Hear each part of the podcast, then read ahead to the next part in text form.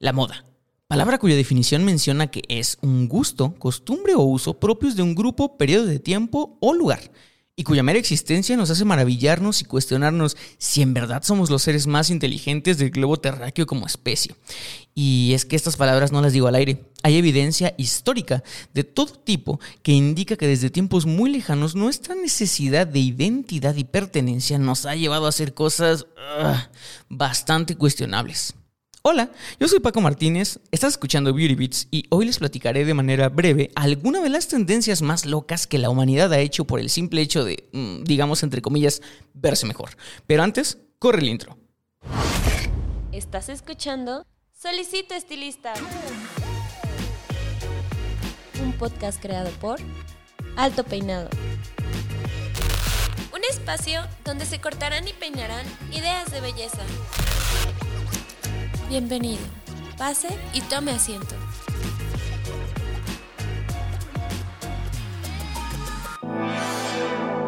Con la nueva tecnología doble iónica exclusiva de Babyliss Pro, logra todo tipo de peinados. Actívala. Obtén un cabello suave y sin frizz. O desactívala para brindar textura y volumen. Doble iónica, la nueva tecnología de Babyliss Pro. Así es. Hoy les tengo un tema fascinante y es que la verdad, la verdad, he visto mucho, mucho hate en las redes sociales hacia la pobre generación Z. Que dice que por usar playeras deslavadas y combinar ropa que normalmente uno no usaría, por ejemplo, un conjunto de ropa deportiva con sacos, eh, lo cual, digo, realmente me hizo acordarme cuando en mi juventud yo creía que lo más cool del mundo era hacerle un hoyo a todos mis suéteres para meter el dedo pulgar en ellos. Mis papás obviamente no estaban nada felices con esta manualidad mía, pero al menos yo nunca sentí ningún tipo de rechazo de su parte. Y es que, digo, mi madre en su juventud iba con el antebrazo todo lleno de pulseritas de plásticos y se hacía este crepé en el cabello para parecerse a la estrella juvenil del momento. Sabiendo ahora que el patrón de hacer cosas sin sentido por el hecho de vernos de cierta manera y hacerle ver a los demás que somos a su vez de cierta manera u otra, pues me entró esta curiosidad. ¿Qué es lo más raro que como humanidad hemos puesto de moda? Y la verdad, después de una búsqueda algo exhaustiva en Google y diversos videos documentales, creo que no hay una ganadora fija. Pero sí me gustaría comentarles algunas de las cuales para mí son dignas de una mención. Comencemos por entender que muchas tendencias ahora tienen la finalidad de hacernos sentir bien a nosotros mismos como principal objetivo, pero esto no siempre fue así. Hasta hace unos cuantos años realmente la proyección de nuestra identidad tenía el objetivo de ubicarnos en alguna posición social, hacerles saber a los demás de dónde veníamos, cuánto teníamos y con quién salíamos. Pero ¿me creerías si te dijera que en la antigua Grecia era necesario hacerle saber a la gente cuánto sabías? Y es que con el auge de académicos y filósofos, las personas tenían en mente que una cualidad altamente deseable era la sabiduría. Y lejos de ponerse a leer o desconocer más, pues alguien sugirió que las personas más inteligentes portaban una uniceja. y esta frondosa facción del rostro fue tan pero tan popular que si no podías crecer una por ti mismo, pues muchas personas utilizaban carbón de oreja a oreja para simular una. A lo largo de los años creo que yo no he visto una búsqueda por aparentar ser más inteligente como se vio en esa época. Tal vez lo más parecido sería el falso entendimiento de que usar lentes te hace ver más listo, pero yo sé de primera mano que eso es falso, ya que de ser cierto yo y mi astigmatismo, pues hubiéramos tenido el IQ de Einstein. Ahora, que eso de demostrar a través de la moda una cualidad o actitud tampoco es nada nuevo tal vez un icono universal de demostrar que una persona o personaje de género femenino es altamente coqueta, pues siempre es vestirlo con un escote prominente. Que digo, el escote no es más que un corte en una prenda a, a la altura del pecho o la espalda y que se ha visto desde el tiempo de los egipcios. En ese entonces, digo, era obviamente para contrarrestar los efectos del calor, pero de manera menos utilitaria vimos su auge en Inglaterra, por allá de los 1300, cuando la tuberculosis llenaba los hogares de la gente adinerada y también de la realeza. Para no perder ese estatus de nobleza, se promovió el rumorcito de que tener esta estética enfermiza, pues era lo que estaba de moda. Entonces la gente empezó a lucir un look pues delgado, anémico, un pecho adornado con venas azules y tez blanca, lo cual hizo que empezaran a utilizar métodos bastante cuestionables como adelgazar no comiendo o utilizar sanguijuelas en el pecho para palidecerlo. Eh, digo, pues esto solamente para ser adorado por algunos cuantos. Y bueno, si usted querido podcast escucha ya lleva tiempo conmigo, sabrá que siempre una moda que se lleva de un extremo a otro, eh, pues generalmente la contracultura la vuelve a jalar. Y de hecho así fue, porque unos cuantos años después eh, todo el panorama del escote cambió. Ahora lejos de intentar lucirlo pues delgado, se empezó a promover las dietas para ganar de peso y poder lucir un escote apretado, lleno, frondoso. Y esto se puso de moda porque las trabajadoras de las tabernas de los puertos vieron que les daban mejores propinas los marineros. Bueno, pues cada quien, ¿no? Y es que si de enseñar un atributo físico se trata, nosotros los hombres tampoco nos quedamos atrás.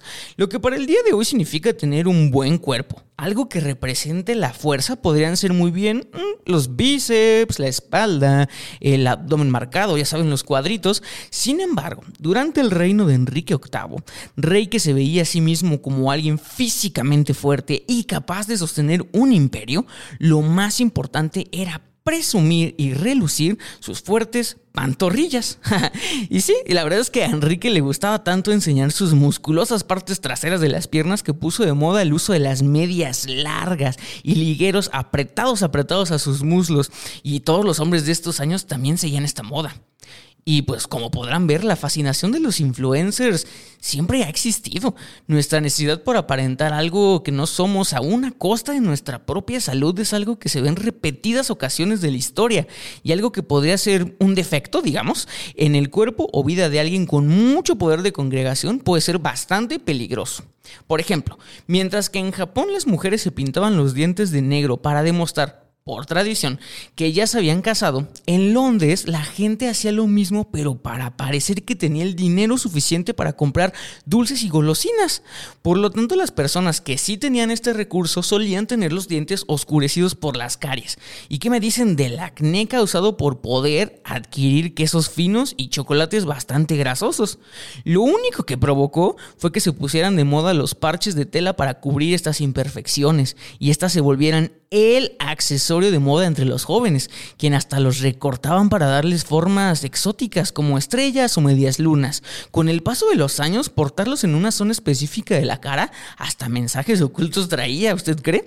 Exactamente lo mismo que pasó años después con algunos tatuajes o formas de atar las agujetas entre algunas pandillas de los Estados Unidos. Ahora, yo sé que en este podcast se tocan siempre temas relacionados con las profesiones de la belleza. Pues para todos mis podcast escuchas que trabajen en la estética de las manos, les agradaría saber que si tuvieran ahorita una máquina del tiempo y pudiesen viajar 400 años antes de Cristo a la antigua China, tendrían uno de los trabajos más codiciados, ya que para ese entonces los emperadores chinos junto con sus esposas y familiares les gustaba lucir y presumir unas uñas de más de 20 centímetros, enteramente adornadas con fina predrería, un manicure impecable y pulidas con aceites lujosos. Y digo, lo mismo va para todos mis lashistas que me están escuchando. Si supieran que tendrían una infinidad de chambas si hubiesen nacido en la Italia de la época del Renacimiento, ya que en esos años la creencia estaba que solo las mujeres de mm, poca moral eran las que tenían permitido utilizar vello en el rostro. Eso hizo que muchas de las mujeres de esa época incluso se les retratara sin un solo pelo en la cara. Y si no me creen, pues pregúntenselo a la Mona Lisa. Y es que debemos estar sumamente agradecidos que los tiempos oscuros, donde la belleza era peligrosa y poco regulada, quedaron atrás. Prácticas poco higiénicas, poco morales, un tanto dudosas, se han quedado en el olvido como aquel tónico romano para evitar la calvicie. Este necesitaba que se untara comino y popó de gaviota, o aquel remedio sirio para evitar el olor de las axilas, quemando las axilitas de los bebés con un gancho metálico al rojo vivo. Esas son cosas que ahora vemos como verdaderas barbaridades, y sí lo eran. No obstante, hasta antes de la creación de las entidades regulatorias de la belleza existían ciertas prácticas sacadas de un libro de verdad de ciencia ficción o terror. Eh, ejemplos como estos sería el depilarse permanentemente exponiéndose a rayos X por más de cuatro horas diarias, porque según el doctor lo recomendaba, aún sabiendo de la alta posibilidad de generar cáncer por esta radiación. Pero bueno, la realidad es que no solo los doctores tienen el poder de recomendar cosas, la revista Vogue tampoco se salva. En los años 40 imprimió miles y miles de ejemplares con anuncios de una crema milagrosa, según llamada Cormlu, cuyo ingrediente principal es el acetato de talio, o bien, como usted y yo lo conocemos, veneno para ratas. Y digo, también las empresas no se salvan. Elizabeth Arden tenía en su catálogo una crema que es que erradicaba pecas gracias a su alta dosis de nada más y nada menos que mercurio. Qué bueno que todo eso ha quedado atrás. Las personas que se dedican a la creación de productos para la belleza ahora ya son supervisados por leyes internacionales, bien lo sabemos. Y la prensa ya hemos aprendido de nuestros errores y ahora solamente comunicamos cosas verídicas con el afán de ver siempre por el bien de nuestros lectores y podcast escuchas.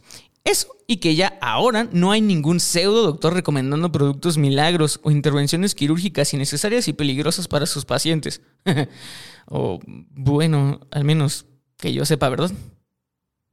Si les gustó este episodio, de verdad recomiendo que vean los demás Beauty Beats. Ya saben que este es una cápsula de información que yo considero que está interesante o padre compartir con ustedes. Recuerden que este también es nuestro último episodio de Beauty Beats de este año. Fue la verdad un gran año. Ya más adelante hablaré sobre las métricas de Spotify. Pero bueno, no queda nada más en mí que desearles unas muy felices fiestas. Que de verdad no nos olviden.